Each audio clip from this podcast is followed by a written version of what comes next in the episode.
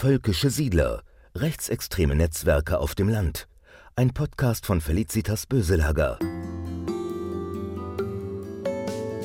Die laufen doch in Schafswollpullovern rum. Die Frauen tragen Röcke, die wirken so antimodern. Man setzt sich für den Naturschutz ein, für den Umweltschutz, für den Tierschutz und für den Volksschutz. Und das äh, Gefährliche daran ist, dass sie sich unheimlich ausbreiten. Umweltschutz ist nicht grün. Sie sehen aus wie Ökos. Sie lehnen die Moderne ab, sie finden sich elitär, leben zurückgezogen auf dem Land und sind rechtsextrem. Wie viele es von ihnen in Deutschland wirklich gibt und wo sie überall leben, dazu gibt es keine verlässlichen Zahlen. Aber Völkische Siedler sind in den vergangenen Jahren sichtbarer geworden. Über das Phänomen Völkische Siedler habe ich für diesen Podcast mit vier Expertinnen gesprochen. Den Anfang macht die Journalistin Andrea Röpke. Sie hat gemeinsam mit ihrem Kollegen Andreas Speit das Buch Völkische Landnahme Alte Sippen, junge Siedler, rechte Ökos geschrieben.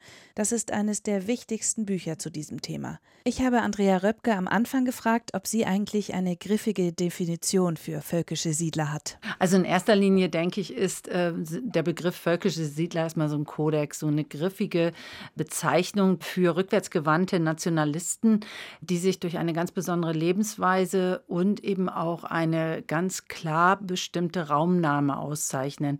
Das heißt, sie Sie wollen sich nicht nur über ihre äh, ländlichen Anwesen, über ihren Lebensstil, der aus der Rolle fällt, ausbreiten, sondern vor allen Dingen auch die völkische Ideologie vorantreiben. Was ist das denn für eine Lebensweise? Wie sehen völkische Siedler aus? Meistens, wenn wir anfangen, in der Umgebung zu recherchieren, heißt es immer, ich dachte, das seien Ökos. Die laufen doch in, in Schafswollpullovern rum, die Frauen tragen Röcke, die wirken so antimodern. Äh, wir dachten, die sind so ähnlich wie die Amish People. Die benutzen Kutschen, verweigern sich äh, allem modernen, allem offenen und leben in so einer engen Gesellschaft. Und tatsächlich ist der Lebensstil auch so, dass sie tatsächlich wirklich äh, das deutsche Leben, die deutsche Kultur, so wie sie sie sich vorstellen, das elitäre Leben, sie musizieren, sie tanzen, das ist Teil dieser, dieser nationalistischen Kulturarbeit, der völkischen Kulturarbeit kann man auch sagen. Aber nichtsdestotrotz ist es so, dass diese Völkischen in ihrem Lifestyle zwar eigene soziale und wirtschaftliche Netzwerke aufbauen, aber immer auch die ganze Gesellschaft wollen, die blutsdeutsche Gesellschaft. Da gehören natürlich nicht alle dazu. Das heißt, sie haben immer auch das Ideal, sich auszubreiten. Also ist das schon eine spezielle Gruppe. Nicht jeder Rechtsextremist auf dem Land ist gleich ein völkischer Siedler die klassische Skinhead-Kultur zum Beispiel, die würde ich nicht als völkisch bezeichnen.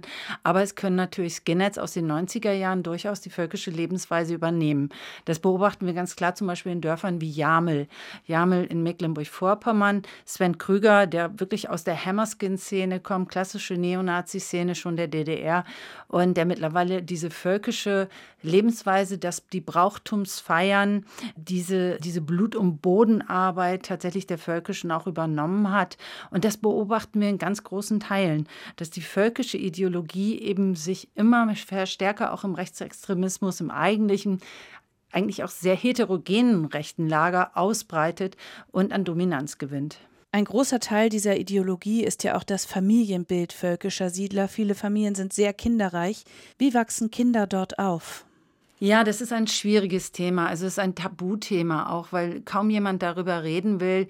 Gerade in den ländlichen Regionen haben diese Familien sogenannte Sippenverbände, äh, diese Organisationsstrukturen, Vereinsstrukturen wirklich an Akzeptanz gewonnen, sodass die Leute sich kaum noch trauen, darüber zu reden. Und in den Schulen und Kindergärten haben wir immer wieder Auffälligkeiten, Aggressionen durchaus, vor allen Dingen bei den Jungen, Überangepasstheit, Auffälligkeiten dadurch, dass sie, dass sie ablehnen, Vereinen mit äh, Kindern, Migrantenkindern, geflüchteten Kindern zu spielen, dass sie nicht berichten über das Pri Privatleben, dass Tabuthemen existieren, aber auch, dass diese Kinder wirklich ganz besonders gefördert werden. Sie äh, zählen sich von Anfang an, von klein auf, wird ihnen beigebracht, dass sie zu einer Elite, einer deutschen biologistischen Elite gehören, zu dieser Blutsgemeinschaft und dass sie auch verpflichtet sind, für diese Gemeinschaft zu kämpfen, einzustehen. Opferbereitschaft wird abverlangt.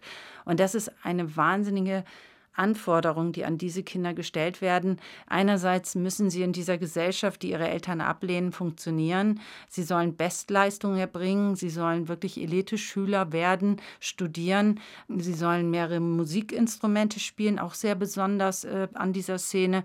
Und dann andererseits sollen sie widerständig sein. Das heißt, die Kinder werden quasi von Geburt an schon auf diese Ideologie eingenordet. Wie geht denn dann Ihre Entwicklung weiter? Also das sind eigentlich immer ähnliche Muster. Das heißt, äh, sie werden zunächst ähm, schulisch eingebunden, das heißt äh, möglichst auch gefördert von den Eltern, immer sehr eng an den Eltern. Das heißt, die Eltern mischen sich sehr stark auch in den Unterricht der Kinder ein. Oft sind es auch freie Schulen, wo viel Mitsprache da ist. Dann machen die Kinder Abitur, auch die Mädchen. Dann folgt häufig durchaus ein Studium. Die jungen Männer, von denen wird geradezu erwartet, in die Welt hinaus zu reisen. Das ist so eine der Auffälligkeiten. Und dann kommt tatsächlich die Heirat. Also sehr früh Heirat, die Bildung von großen Familien. Aber wir sehen auch, dass ähm, diese jungen Leute, vor allen Dingen natürlich auch die, die Männer, tatsächlich auch dann oft diese Hintergrundnetzwerke verlassen und gerade durch das Auftreten eben seit 2015 durch diese Anti-Flüchtlingsbewegung und die erstarkte Alternative für Deutschland, Pegida-Bewegung und auch identitäre Bewegung, fühlen sie sich auch in der Lage, dort eben politisch mitzumischen. Und da greift man natürlich gerne auf diese politisch geschulten, mit einem absolut festen Weltbild versehenen jungen Leute zurück. Also wenn ich das richtig verstanden habe, dann ist das eine sehr leistungsgetriebene Gesellschaft und viele Akademiker. Das bedeutet, es geht den völkischen Siedlern nicht allein darum, daheim die eigene Scholle zu beackern und Handwerker oder Bauer zu sein. Also das wird gerne nach außen propagiert. Es gibt natürlich auch die völkischen Landwirte und Bauern. Es gibt die wirklich ökologisch leben. Die meisten aber von ihnen sind so Nebenerwerbslandwirte oder haben Gärten und gehen einfach akademischen Berufen, handwerklichen Berufen nach. Die Frauen sind häufig durchaus in Pflegeberufen, aber vor allen Dingen auch in pädagogischen Berufen zu finden. Das heißt tatsächlich gar nicht so viele Bauern und Landwirte. Aber die Scholle ist ja auch anders zu verstehen. Das heißt, man, man hat ein Anwesen, man hat möglichst eine Jagdpacht drumherum, man hat Freiheit, sich zu bewegen, man kann wirklich auch von Wehrertüchtigungslagern bis hin zu Brauchtumsfeiern alles auf der eigenen, auf dem eigenen Anwesen durchführen, ohne dass es aneckt. Und äh, deshalb erfahren wir viel zu wenig, was auf diesen Schollen dann tatsächlich passiert. Aber erstmal überhaupt sich diese Bastionen aufzubauen und diese Netzwerke zu schaffen, das ist ein Ziel und das ist gar nicht so sehr daran orientiert, wirklich selber Landwirtschaft zu haben. Nichtsdestotrotz spielt die Nähe zur Natur eine entscheidende Rolle in der Ideologie der Völkischen. Umweltschutz ist nicht grün. Das hier ist ein Zitat von der Startseite des Online-Magazins Umwelt und Aktiv, ein Magazin, das der völkischen Szene zugeordnet wird. Dort heißt es außerdem wir werden nicht länger jenen Menschen das Thema Umweltschutz und Naturschutz überlassen, denen gar nichts an der Heimat liegt. Skrupellose Internationalisten werden in unserem Land von allen etablierten Parteien gefördert und hofiert, auch von denen, die behaupten, sich dem Umwelt- und Tierschutz verschrieben zu haben. Diese Global Player, wie man sie heute bezeichnet, machen unsere Heimat zu einem Spielball im internationalen Finanzhandel. Über diesen ökologischen Aspekt in der völkischen Ideologie habe ich mit Andreas Speit gesprochen. Er ist Journalist und hat gemeinsam mit Andrea Röpke das Buch Völkische Landnahme geschrieben. Speit hat mir erzählt, dass Naturschutz in dem Milieu der völkischen Siedler keineswegs nur Mode ist oder etwa ein Mittel, um die eigenen Ansichten zu verbreiten, sondern dass der Naturschutz im Gegenteil sogar ein Kernelement der völkischen Ideologie ist. In den Entwicklungen des Rechtsextremismus sieht man auch Auf und Abs von bestimmten Themen, aber beispielsweise das Thema Ökologie ist eigentlich ein Dauerthema, das manches Mal nur etwas populärer und manches Mal weniger populär, sage ich mal, von ihnen selbst in Szene gesetzt wird. Wo ist denn die Schnittstelle zwischen Ökologie und rechtsradikalem Gedankengut? Also beziehungsweise warum ist Ökologie in der rechtsradikalen Ideologie so wichtig? Die zentrale Schnittstelle ist, dass hier eigentlich sozusagen ein Vierklang präsentiert wird. Man setzt sich für den Naturschutz ein, für den Umweltschutz, für den Tierschutz und für den Volksschutz. Der Hintergedanke ist, dass man eben von einem ganzheitlichen Ansatz des Menschen ausgeht, der eben seinen bestimmten Platz in einer bestimmten Natur, in einem bestimmten Volk hat.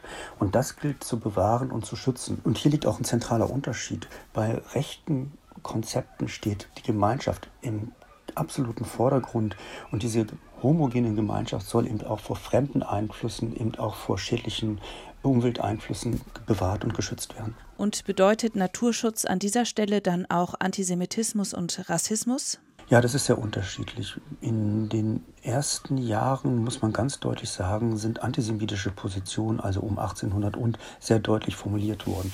Und zwar in der Gestalt, dass die gesamte moderne Gesellschaft als ein jüdisches Projekt ausgemacht worden ist. Und dieses jüdische Projekt würde halt die Menschen von ihren ureigenen Traditionen, ihren ureigenen Wurzeln, ihre ureigenen Lebensweisen in eine moderne, ja letztlich zerstörerische Welt führen. Und dem müsse man sich wehren. Und die Moderne wird in diesem Kontext eben dann als ein Projekt von jüdischen Eliten gesehen, die sozusagen die Industriegesellschaft aufgebaut hätten. Das ist ein Strang. Ein weiterer Strang ist, dass unter anderem betont wird, dass ja auch die gesamte Schulmedizin letztlich eine moderne Medizin, eine jüdische Medizin sei und dementsprechend abzulehnen wäre. Also da haben Sie schon zwei unterschiedliche Zugänge, äh, wo wir dann so eine Feindbildmarkierung sehen. Schon seit längerem, Herbert Kruhl hat das mitentwickelt, der auch ein Mitbegründer der Grünen ist und eine lange konservative ökologische Tradition hat, hat aber auch schon äh, im Streit mit den Grünen dann auch die Partei verlassen, ist aber auch einer derjenigen gewesen, der sehr früh schon den Zusammenhang zwischen Umweltschutz und Einwanderungspolitik gedacht hat und sich eklatant beklagt hat, dass die Europäer den größten Fehler machen würden, wenn sie sozusagen fremde Menschen nach Europa lassen würden.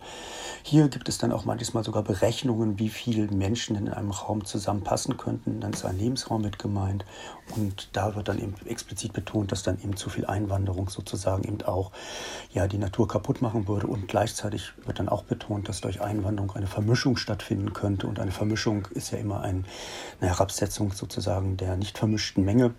Und da sehen Sie dann eben auch schon, wie Rassismus, Antisemitismus ähm, sehr schnell in diesen Kreisen präsentiert wird. Und gibt es in der ökologischen Szene genug Bewusstsein darüber, dass es hier zum Teil Überschneidungen geben kann? Ich befürchte nein. Und das mache ich daran fest, dass wir eben erleben mussten immer wieder, dass man ganz überrascht war, wenn wir gesagt haben, naja, das sind aber rechte Personen. Wir haben wirklich im Kopf, dass das Thema Ökologie von links wäre. Wir denken sofort an die grüne äh, Partei. Aber tatsächlich, äh, gerade das rechte Milieu beschwert sich nicht zu Unrecht, dass ihnen eigentlich ein Thema abhandengekommen worden sei und dass gerade ähm, sie diejenigen wären, die davon Anbeginn sozusagen für die Werte des Lebens äh, sich engagiert hätten, dass sie da sozusagen bei dem Themenfeld in der Öffentlichkeit gar nicht so wahrgenommen werden.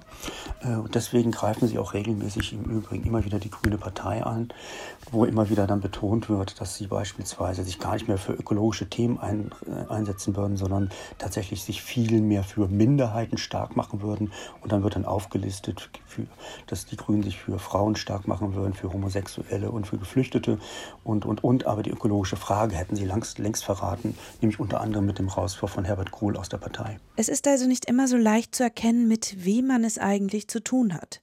Das geht nicht nur Mitgliedern der Ökoszene so, sondern auch Menschen, die in direkter Nachbarschaft mit sogenannten völkischen Siedlern wohnen. 2002, glaube ich, sind die hergekommen. Wir haben zusammen Skat gespielt, jeden Monat einmal. Das war alles sehr gut. Eine richtige Freundschaft war das. Das war ein Nachbar von völkischen Siedlern. Er hat in einer ZDF-Reportage erzählt, dass ihm die politische Einstellung seiner Nachbarn zunächst nicht aufgefallen ist. An dieser Stelle des Podcasts kehren wir jetzt zu meinem Gespräch mit der Journalistin Andrea Röpke zurück. Mit ihr habe ich nämlich über den Einfluss völkischer Siedler auf ihr Umfeld gesprochen. Und dazu habe ich sie zuerst gefragt, ob es denn stimmt, dass Schwerpunkte völkischer Siedlungen in Mecklenburg-Vorpommern und in Niedersachsen liegen. In Niedersachsen weiß man nämlich aus der Gegend der Lüneburger Heide und bei Uelzen, dass dort 50 bis 60 völkische Familien angesiedelt sind.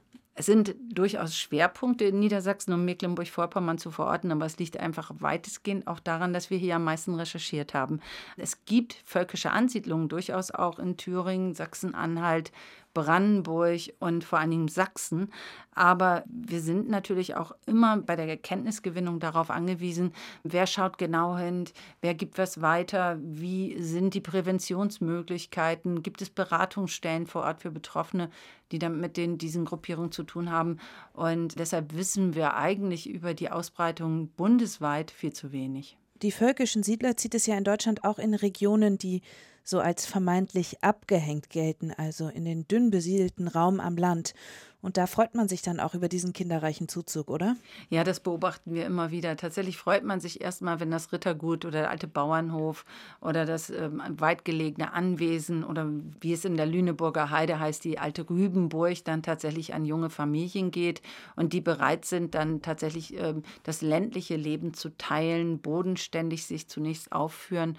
Und erst später merkt man, dass da Politik mit einhergeht, dass tatsächlich sie sich elitär geben, dass dass sie was einfordern, dass sie versuchen, Einfluss zu nehmen an den Kindergärten, Schulen, in den Gemeindevertretungen, in den Vereinen.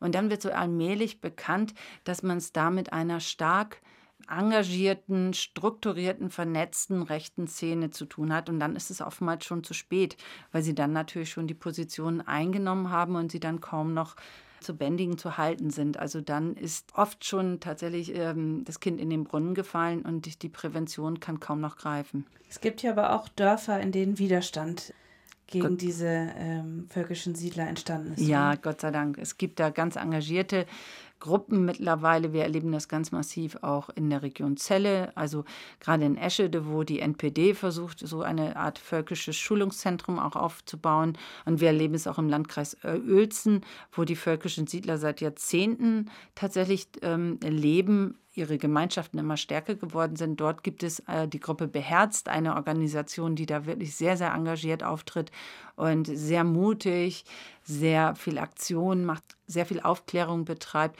Und wir erleben es aber auch in Mecklenburg-Vorpommern. Gerade in Mecklenburg in Großkrams gibt es ganz tolle Menschen. Das gibt es Gott sei Dank, aber noch viel, viel zu wenig. Woher kommen die völkischen Siedler? Sind die seit Generationen schon vor Ort oder ist das ein relativ neues Phänomen?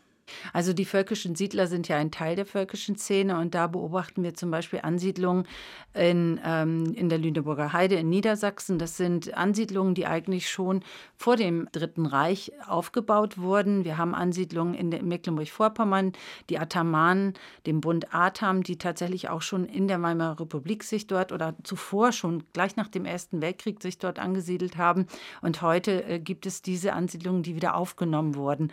Es hat sich vieles über übertragen, auch in der Lüneburger Heide. Tatsächlich haben sich diese Generationen über viele Jahrzehnte hinweg immer ihre Ideologie, ihren Lebensstil, ihre Ablehnung der Moderne, der weltoffenen Gesellschaft erhalten. Sie haben sich eigene Kultur- und Brauchtumsräume geschaffen. Und das äh, Gefährliche daran ist, dass sie sich unheimlich ausbreiten, dass sie in dieser entwurzelten Zeit, in dieser entwurzelten Gesellschaft, in dieser globalisierten Gesellschaft jetzt auch das an Heimat bieten, diese enge Gemeinschaft bieten und damit eben auch ähm, sehr verlockend auf viele Nationalisten und viele Sympathisanten wirken. Das Phänomen der völkischen Siedler ist also keineswegs neu, was auch dieses 100 Jahre alte Zitat zeigt. Die Mitglieder der Gemeinde erkennen in der modernen großstädtischen und handelsindustriellen Entwicklung eine Gefahr für den Bestand der deutschen Art. Sie gewahren, wie durch eine aufreibende, dem deutschen Naturell nicht angepasste Lebensweise unsere Rasse dem leiblichen und sittlichen Verfall entgegengeht. Sie erblicken ferner eine soziale und wirtschaftliche Gefahr in der fortschreitenden Entvölkerung des flachen Landes und der Überfüllung der Städte sowie in der damit verknüpften Herausbildung eines Massenproletariats. Das ist ein Zitat von Theodor Fritsch aus dem Jahr 1920.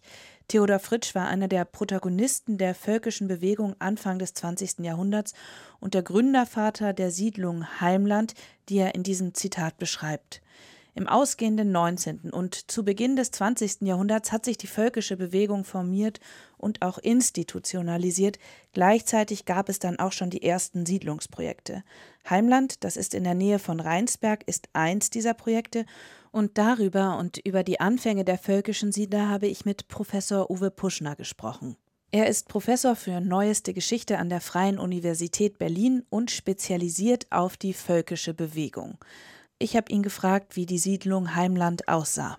Äh, zunächst steht nur der Gutshof und es werden dann im Laufe äh, der Jahre bis zum Ersten Weltkrieg eine Reihe von Häusern, Wohnhäusern errichtet, die nach dem zeitgenössischen Reformhausstil äh, gebaut sind äh, und dort siedeln sich dann Einzelsiedler und Familien an. Aber der Kern ist dieser Gutshof, wo sich vor allem äh, junge Siedler niederlassen und die dort äh, Landwirtschaft betreiben. Welche Idee, also welches Gedankengut steckt denn hinter dieser Heimlandsiedlung? Ich würde das für grundsätzlich für die gesamte Siedlungsbewegung annehmen.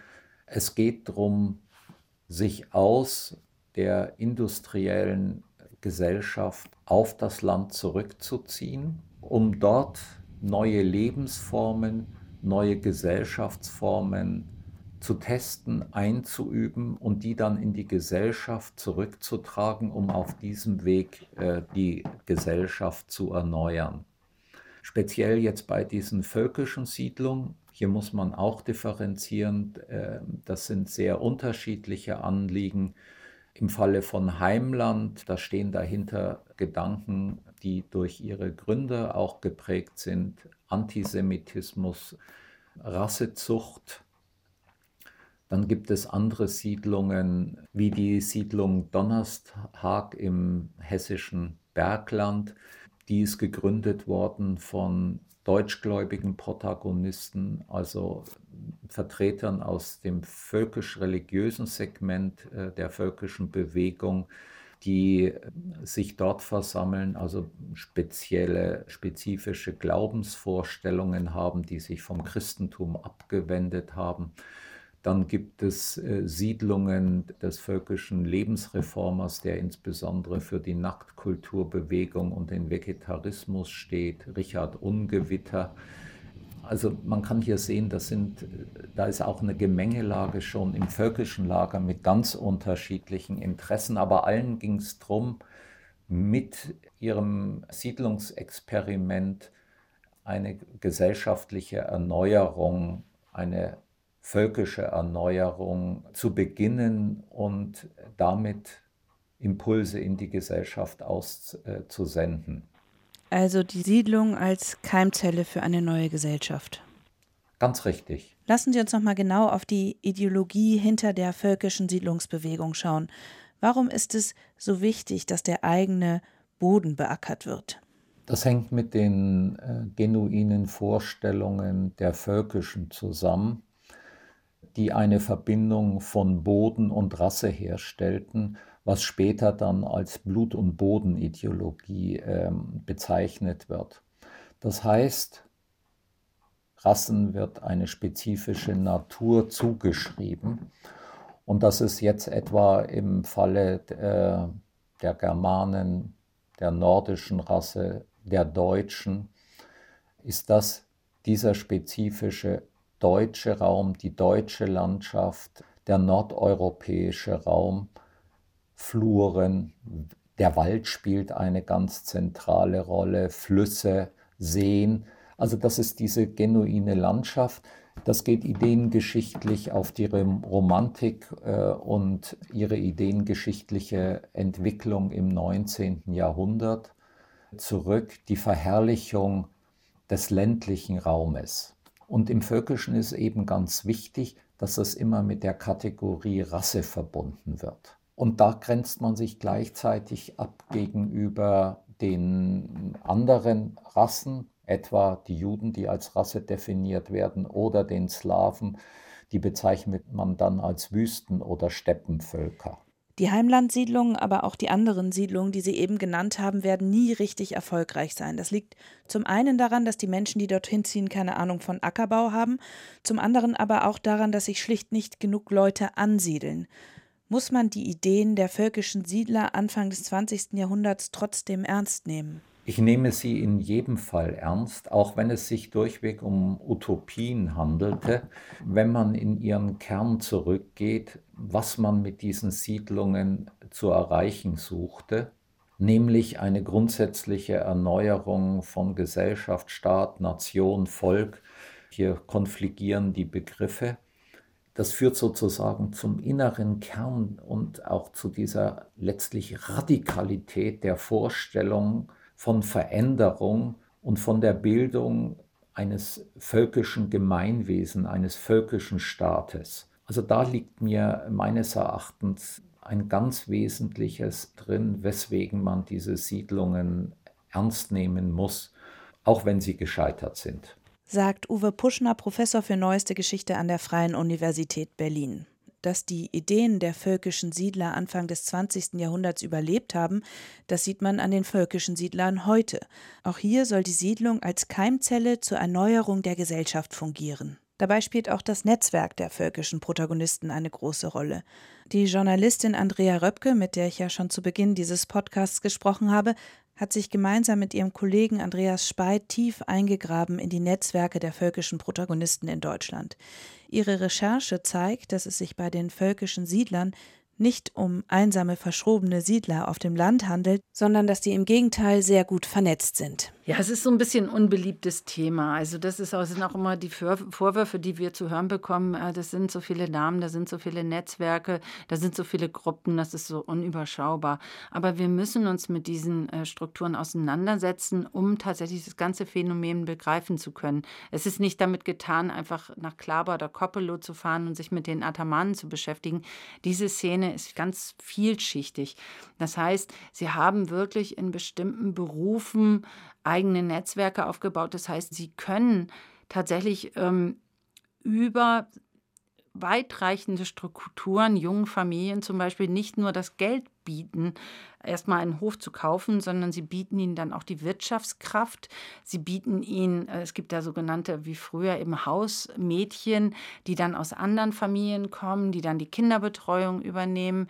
Das heißt, man sorgt dafür, man sorgt dafür und über diese Strukturen, Netzwerke, über diese Möglichkeiten, diese weitreichen Möglichkeiten, wie funktionieren tatsächlich diese völkischen Netzwerke, müssen wir ganz klar auf, aufklären. Und das ist natürlich wahnsinnig schwierig und weitreichend. Aber nur so kann es gehen, wenn wir tatsächlich äh, wissen wollen, wie weit diese rechte, gefährliche, nationalsozialistisch orientierte Ideologie bereits gegriffen hat. Und Sie zeigen ja auch, dass dieses Netz über ganz Deutschland und auch bis nach Österreich hineingeht. Genau, in Österreich sind die Völkischen ja zum Teil schon mit an der Regierung gewesen, mit Herrn Strache, der wirklich aus diesem Milieu auch kommt. Und wir sehen es ganz gut auch bei der rechtsextremen identitären Bewegung. In Österreich und Deutschland ist ein Großteil dieser sogenannten urbanen, hippen, äh, Youngster, neuen rechten Bewegung tatsächlich nicht so neu, sondern diese Jugendlichen sind herangewachsen in diesen uralten völkischen Sippen.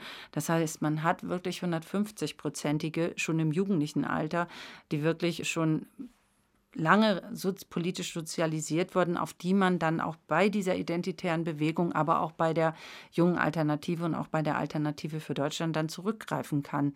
Und äh, das macht es eben natürlich so gefährlich, weil diese völkische Ideologie und die völkischen Netzwerke letztendlich ja auch im politischen Zentrum ankommen wollen. Und darauf bewegen sie sich natürlich auch in Deutschland zu. Gibt es denn schon viele Protagonisten unter den völkischen Siedlern oder in der völkischen Bewegung, die sichtbar geworden sind in der Politik oder agieren sie mehr im vorpolitischen Raum?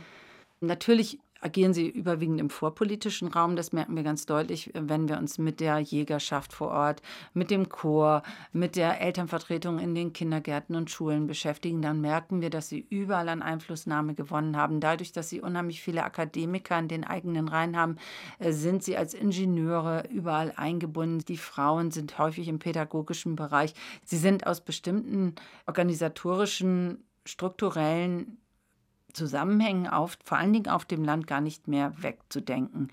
Aber, und das ist natürlich auch eine Frage von Recherchemöglichkeiten, es gibt natürlich auch äh, Hinweise darauf, dass sie durchaus auch im politischen Spektrum in den Kommunen, aber auch ganz oben bis zum Bundestag auch tatsächlich angekommen sind.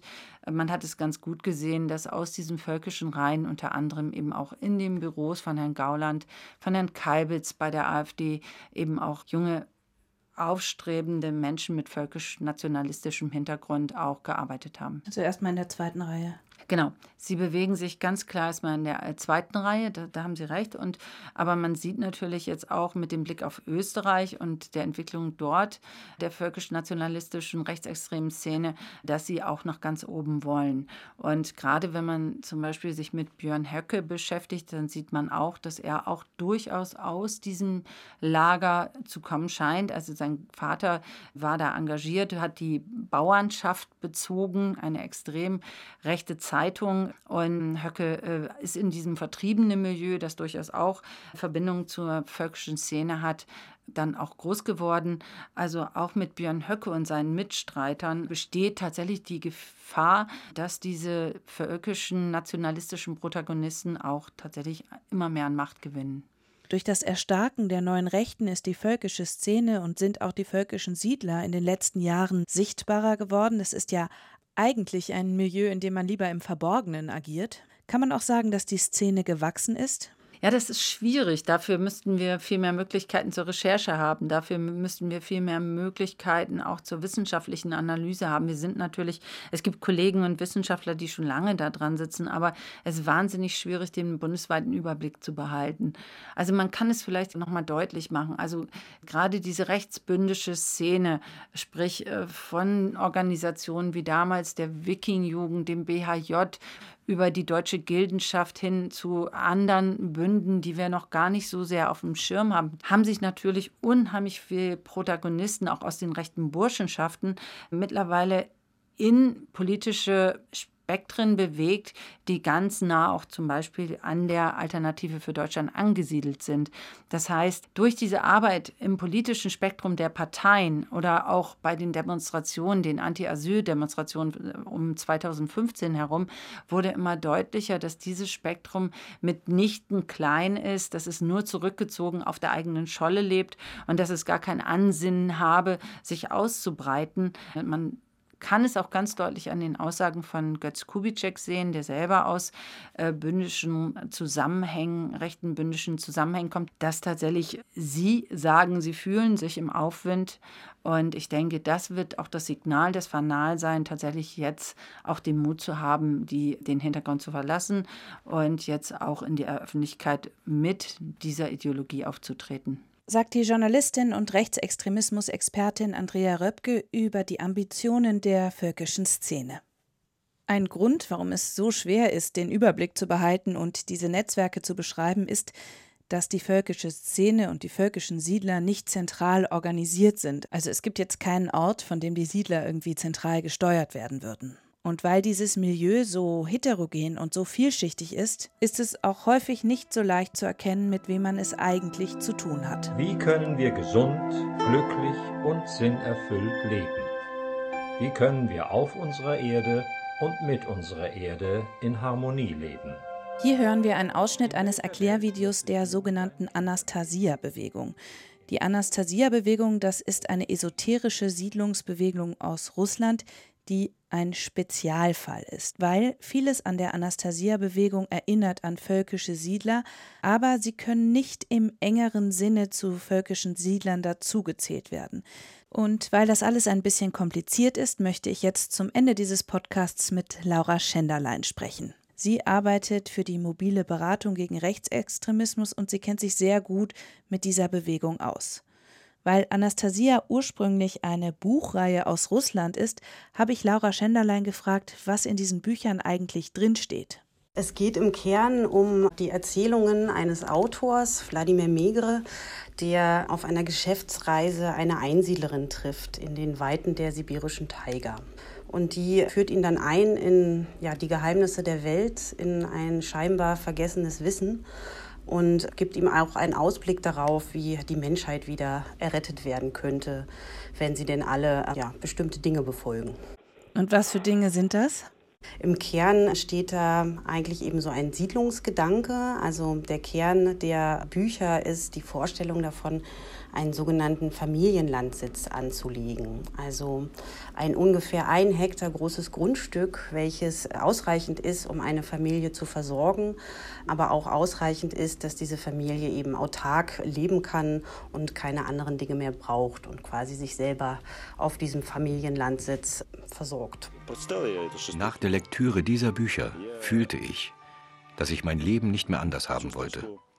Alles, was darin geschrieben stand, war mir so nah. Das ist ein weiterer Ausschnitt aus diesem Werbevideo, in dem verschiedene Menschen Zeugnis davon geben, wie diese Bücher ihr Leben verändert haben. Kann man also sagen, dass diese Anastasia-Bücher für ihre Anhänger etwas Ähnliches sind wie eine Bibel? Gerade Weltanschauungsbeauftragte haben sich tatsächlich mit den Anastasia-Büchern befasst und das zeigt auch so ein bisschen, in welche Richtung es geht. Also es werden definitiv auch ja, Religionsversatzstücke aufgeführt. Es werden schon viele Dinge angeführt, die den Menschen helfen sollen, ein naturnahes Leben aufzubauen. Für eine wirkliche ja, Bibelvergleich fehlen aber tatsächlich wirklich so äh, klare religiöse Versatzstücke. Also es ist vielmehr so, dass der, der Autor da aus verschiedensten ähm, Religionen pseudowissenschaftlichen Richtungen sich da verschiedene Dinge zusammengesetzt hat. Aber die Bücher haben tatsächlich den Charakter eines Lebensratgebers. Diese Bewegung ist ja von Russland nach Deutschland gekommen. Kann man sagen, wie viele Anastasianer es inzwischen in Deutschland gibt und wo die wohnen? Es ist tatsächlich relativ schwer, da diese Anhängerschaft irgendwie zu fassen, weil es sich halt nicht um eine klare Organisation handelt. Also es gibt keine gemeinsame Organisationsstruktur. Ähm, es begreifen sich meistens selber als eine Form von Bewegung. Wir gehen mittlerweile davon aus, dass es so eine dreistellige Zahl von Anhängerschaft gibt. Also es gibt regelmäßig stattfindende sogenannte Anastasia-Festivals und da waren schon immer so 500 bis 600 Personen auch zugegen. Aber es ist relativ schwer, eine klare Schätzung auszugeben, weil es halt auch keine klare Definition davon gibt, wann jemand, der diese Bücher gelesen hat, sich da wirklich als Anhänger oder als Anhängerin begreift. Es wird derzeit in Deutschland von ungefähr 17 sogenannten Landsitzen ausgegangen und in Brandenburg wird von vier Landsitzen ausgegangen. Diese sogenannten Landsitze, wie sieht denn das Leben dort aus? Das ist natürlich sehr unterschiedlich, wie, wie ausgestaltet das Leben dann ist. Aber das Ziel, wie es auch in den Büchern beschrieben ist, ist eben, dass die Menschen sich ein bisschen, also sich aus der ja, weltlichen Gesellschaft quasi zurückziehen und auf ihrem Familienlandsitz einen eigenen, ein eigenes Netzwerk bauen, einen eigenen Kreislauf schaffen. Und da geht es dann einfach tatsächlich darum, einfach die Dinge des täglichen Bedarfs herzustellen, diese zu ernten, sich darum zu pflegen, sein Grundstück äh, aufrechtzuerhalten. Also da ist es so dass, dass es wirklich erstmal darum geht, schlichtweg zu leben und das in einer großen Nähe zur Natur. Und die Familie spielt dabei auch eine zentrale Rolle, oder? Es wird von den Menschen, die diese Bücher lesen, immer stark betont, dass es für alle Menschen offen ist. Ein bisschen konkreter wird es allerdings dann, wenn man so guckt, was wird da als Familie begriffen. Also ein ganz großes Punkt innerhalb dieser, dieser Erzählungen ist halt eine Ahnenreihe, ähm, in der man sich befindet und derer man auch vorsteht dann. Und für eine Ahnenreihe braucht es Nachkommen und innerhalb der Anastasia-Rezeption ist das schon meist klassisch Vater, Mutter, Kind beziehungsweise Kinder. Also ein klassisches Rollenmodell, ein klassisches Familienmodell. Und es ist auch ein Fall bekannt geworden, wo tatsächlich ein, ein lesbisches Paar ausgeschlossen wurde von so einem Siedlungsprojekt und ihnen dort mitgeteilt wurde, dass sie quasi nicht die Ziele verfolgen können, die eigentlich ja, angepeilt werden sollten, nämlich viele Nachkommen zu bekommen. Anastasia, dieser Name, der klingt ja erstmal harmlos, man könnte ihn vielleicht auch als albern beschreiben. Auf den Videos der Anastasia-Bewegung, die ich im Netz gefunden habe, da sieht man vor allem Hippies, die auch ziemlich harmlos aussehen. Trotzdem warnen Experten vor der Anastasia-Bewegung. Warum? Auch da ist es wieder schwierig, weil es keine einfache, direkte Antwort gibt. Es ist so, dass es in diesen Büchern sich äh, viele verschiedene Versatzstücke finden lassen, sei es von antidemokratischen Einstellungen, antisemitische Verschwörungsmythen werden aufgerufen, zum Teil rassistische Positionen werden wiedergegeben. Es kann halt wirklich dazu führen, dass Menschen, die sich eh schon auf einer Suche befinden, sich noch weiter vom demokratischen System entfernen und da auch wirklich in so eine Position gegen die Gesellschaft gehen. Und gerade auch ja, die antisemitischen Versatzstücke, die in den Büchern zu finden sind, machen weiterhin anfällig dann darüber hinaus auch für andere Verschwörungsmythen. Wer wird denn angezogen von dieser Bewegung? Das ist tatsächlich sehr unterschiedlich und genau da ist auch so ein bisschen das Problem der Differenzierung und der genauen Einschätzung dieser Form der Bewegung. Es gibt sowohl Leute, die haben einen Band dieser Bücher gesehen und finden diesen Gedanken des Familienlandsitzes total gut und wünschen sich halt einfach ein Leben am, im Einklang mit der Natur. Dann gibt es aber auch Leute, die Teil dieser Bewegung oder auch bei den Festivals zum Beispiel referieren, die äh, kommen mit einem klar rassistischen Weltbild daher, von denen sich dann aber auch nicht distanziert wird innerhalb der Szene. Und das ist so ein bisschen das Problem. Also kann man sagen, dass es Kontakte in die rechtsextreme Szene gibt? Es gibt personelle Überschneidungen. Kontakte ist wahrscheinlich ein bisschen schwierig, das, das so zu formulieren. Es geht eher darum, dass Personen innerhalb der Bewegung unterwegs sind, die teilweise aus dem extrem rechten Spektrum kommen, die teilweise sich davon aber auch nicht dann distanzieren, die immer noch innerhalb anderen extrem rechten Organisationen zugegen sind und dann eben auch in Anastasia-Kontexten auftauchen. Gibt es bei der Anastasia-Bewegung so etwas wie eine gemeinsame politische Strategie oder geht es eigentlich nur um das Leben auf dem Landsitz?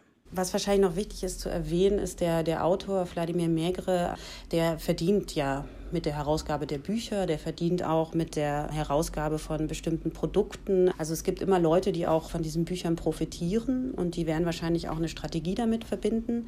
In diesen Büchern wird eben auch zum Beispiel beschrieben, dass eine politische Partei gegründet werden soll in Russland von den Anastasia-Anhängern. Also man kann da jetzt die Bücher nicht vollkommen frei machen von einem politischen Willen quasi. Es ist allerdings nicht so, dass es da eben eine gemeinsame Richtung gibt. Und gerade auch in Deutschland äh, gibt es da jetzt keine gemeinsame politische Ausrichtung, die man irgendwie festhalten könnte. In der Folge dieses Podcasts geht es ja eigentlich um völkische Siedler. Gibt es Überschneidungen zwischen der Anastasia-Bewegung und den völkischen Siedlern oder ist die Anastasia-Bewegung jetzt vollkommen zu Unrecht in diesem Podcast gelandet? Ich glaube, dadurch, dass es noch, auch noch keine klare Definition gibt, was völkische Siedler sind und was sie nicht sind, kann man da durchaus an der Stelle auch über Anastasia sprechen, weil gerade das Völkische und völkische Gedankengänge eins der Verbindungsstücke sind, die auch bei Anastasia auftauchen. Und das sind wahrscheinlich auch eben die Punkte, die ähnlich sind. Also es gibt sowohl bei den völkischen Siedlern einen Rückblick auf die Vergangenheit, auf eine innerhalb der extrem rechten Ideologie auf eine vermeintlich ruhmvolle Vergangenheit der Germanen. Bei der Anastasia-Bewegung ist eine Rückbesinnung auf die sogenannten slawisch-arischen Veden, also eine ja, Kulturform, die es vor Jahrtausenden von Jahren gab. Es wird ja auch innerhalb völkischer Konzepte von einer starken Verbindung von ja, Blut und Boden, also von dem Land und von den Personen ausgegangen und findet tatsächlich auch bei Anastasia ja Erklärungen, wie eng der Mensch mit dem Boden verbunden ist. Und sonst sind es wahrscheinlich einfach wirklich Ideologiefragmente, die bei beiden Erscheinungen auftauchen. Also sowohl bei beiden sind immer antisemitische ähm, ja, Verschwörungsmythen dabei. Also bei beiden ja, Bewegungsformen ist es so, dass eben eine rassistische Komponente eine Rolle spielt. Also dass es schon darum geht, zu welchem Volk man gehört und, und in welcher Ahnreihe man steht und auch ja eine gewisse Antimodernität, eine gewisse Anti-Urbanität ist da auch teilweise drin zu finden, also eine gewisse antimoderne Haltung ähm, in Bezug auf Technologisierung auch. Sagt Laura Schenderlein über die Schnittmenge zwischen Anastasia und völkischer Bewegung zum Schluss dieser Podcast-Folge. Über diese anti-urbane Haltung, also über die Kritik an der Großstadt, sprechen wir im zweiten Teil dieser Podcast-Reihe. In der Folge Böse Stadt, gutes Land, ein Feindbild lebt weiter. Und damit ist diese Folge nun vorbei. Ich bedanke mich bei Ihnen für Ihr Interesse. Machen Sie es gut.